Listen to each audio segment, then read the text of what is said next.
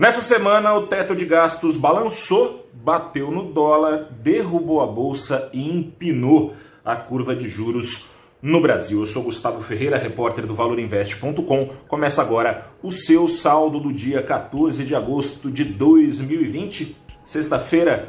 Então, é saldo também da semana, uma semana em que o Ibovespa acumulou perda de 1,38%, parou nos 101.353 pontos, com risco fiscal e os temores de descontrole em relação às contas públicas colocado de vez na mesa pelos investidores. O dólar, por sua vez, na semana acumulou uma alta alta de 0,3%, fechando aos R$ 5,43 centavos. Nessa sexta-feira, o Ibovespa subiu desconectado dos índices para baixo no exterior, Aqui no Brasil, o Ibovespa subiu 0,89% com uma ajuda importante da agenda corporativa. Ações de varejistas subiram e subiram com força da Ering, por exemplo, que liderou os ganhos entre as 75 ações do Ibovespa. Os ganhos foram de mais de 10%. Mais varejistas vieram na onda. Os bancos que caíram com força na semana acumularam perdas, por exemplo, Itaú na casa dos 7%.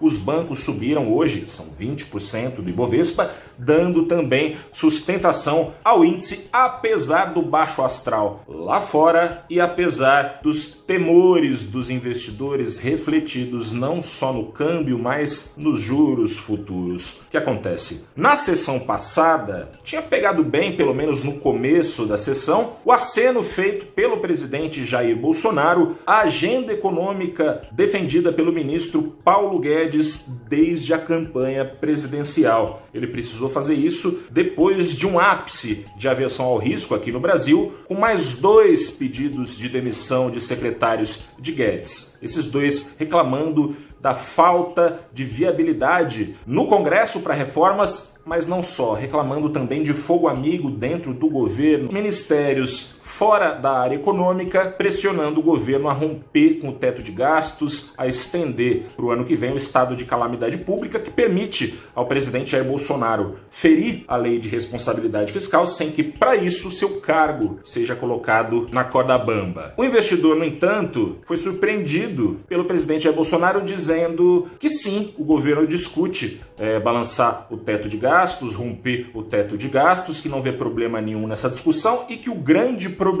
seria o vazamento dessas discussões no governo até os ouvidos dos brasileiros. E mais, o presidente, diante da reação de investidores a essa discussão, atribuiu a reação à falta de patriotismo Queria aproveitar essa fala do presidente Jair Bolsonaro para falar um pouco então da reação dos investidores do Brasil. Por que o dólar sobe? Porque o investidor corre para o dólar para correr para investimentos fora do Brasil com medo isso ficou demonstrado também dentro da bolsa. O investidor não tem para onde correr. Naquele dia de tensão mais aguda, logo na sequência das novas duas demissões, desde julho já foram cinco pedidos de demissões feitos para Guedes. O que aconteceu? O investidor pulou fora, por exemplo, de ações ligadas à cena doméstica, que, cujas receitas das empresas dependem do consumo interno e do crescimento da economia brasileira mais do que tudo. Pulou para exportadoras. Por isso, naquele dia, por exemplo, o Ibovespa, apesar de ter boa parte, grande parte, a maior parte das ações para baixo, ficou só no zero a zero, com exportadoras como a Petrobras, a Vale segurando o tranco. Hoje a Vale ajudou, aliás, a segurar o tranco também, Petrobras não. Ficou para baixo por causa da cena externa também, aquela DR que estava marcada entre Estados Unidos e China. Para esse sábado, no fim do dia, saiu uma informação de que foi adiada. Não se sabe para quando, indefinidamente, os dois países voltarem a analisar aquele acordo de paz que acabou não vindo paz por causa da pandemia, sobretudo, eleições americanas chegaram também, o clima ficou quente, aquele acordo que foi assinado, que era uma trégua parcial entre as duas economias que vem trocando tarifas de importação desde 2018 e desde 2018 trazendo muita volatilidade, apesar de nesses últimos anos mercados engatarem em alta. Mas voltando aqui para o Brasil e as reações dos investidores foram atrás portanto, de ativos menos expostos à cena interna, buscando exportadoras e buscando dólar para trocar, por exemplo, por títulos públicos considerados mais sólidos e mais seguros das grandes economias dos Estados Unidos em destaque. O comportamento dos juros reflete, claro, as percepções dos investidores em relação ao longo prazo. A curva das taxas do DI embicando para cima sinalizam que no curto prazo o investidor já entendeu que o Banco Central vai manter a Selic ali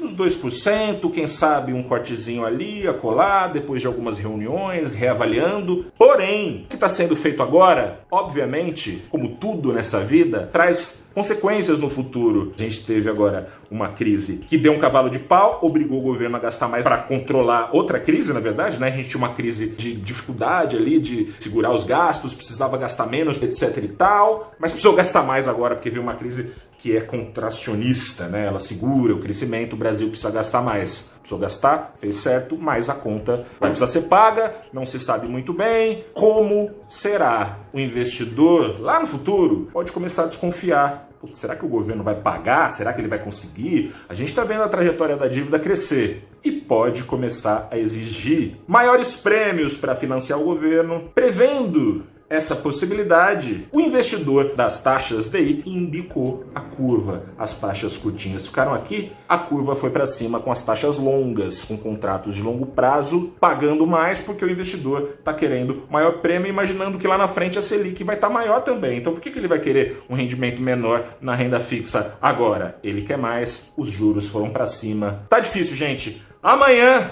eu não tô aqui, amanhã é sábado, domingo. Segunda-feira eu tô de manhã ao vivo às 8h30 no YouTube do Valor Invest, no Facebook do Valor Invest, no nosso site com a Aline Cardoso Lé, gestora da Trafalgar, e tô também com o Marcelo Aldi, sócio-gestor da Cardinal Partners, batendo um papo sobre isso tudo, né? Aqui ficou grande hoje o salto do dia, olha, o saldo do dia. Essa semana realmente foi uma semana exaustiva. A gente abre a próxima conversando, eu, a Aline e o Marcelo, sobre os balanços na B3, fazendo um balanço dos balanços. Já saiu Vale, já saiu Petrobras, já saíram todos os bancos, já saíram as principais varejistas, o Ibovespa está todo revelado. O impacto da crise nas empresas do Ibovespa está exposto e a gente vai analisar, eu vou bater um papo com ele, tirar as minhas dúvidas, tirar as suas dúvidas também ao vivo. Se você quiser, manda também para o valorinvest@valor.com.br. Abrindo os trabalhos, 8 e meia, ao vivo, segunda-feira, a gente se encontra.